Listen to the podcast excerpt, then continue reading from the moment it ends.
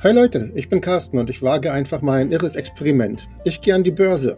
Ich trade mit Dingen, von denen ich keine Ahnung habe und schaue, was passiert. Aktien, Forex, CFDs, Optionen und so weiter. In den Werbeanzeigen der Broker steht immer, dass ca. 80% der Leute, die dort traden, ihr Geld verlieren. Schauen wir einfach mal, was passiert.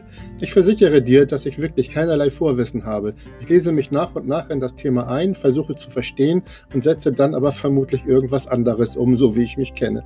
Ich bin gespannt und hoffe, du bist es auch. Und du leist mir dann und wann dein Ohr, damit ich dir von den Erlebnissen und Ergebnissen berichten kann. Let's go!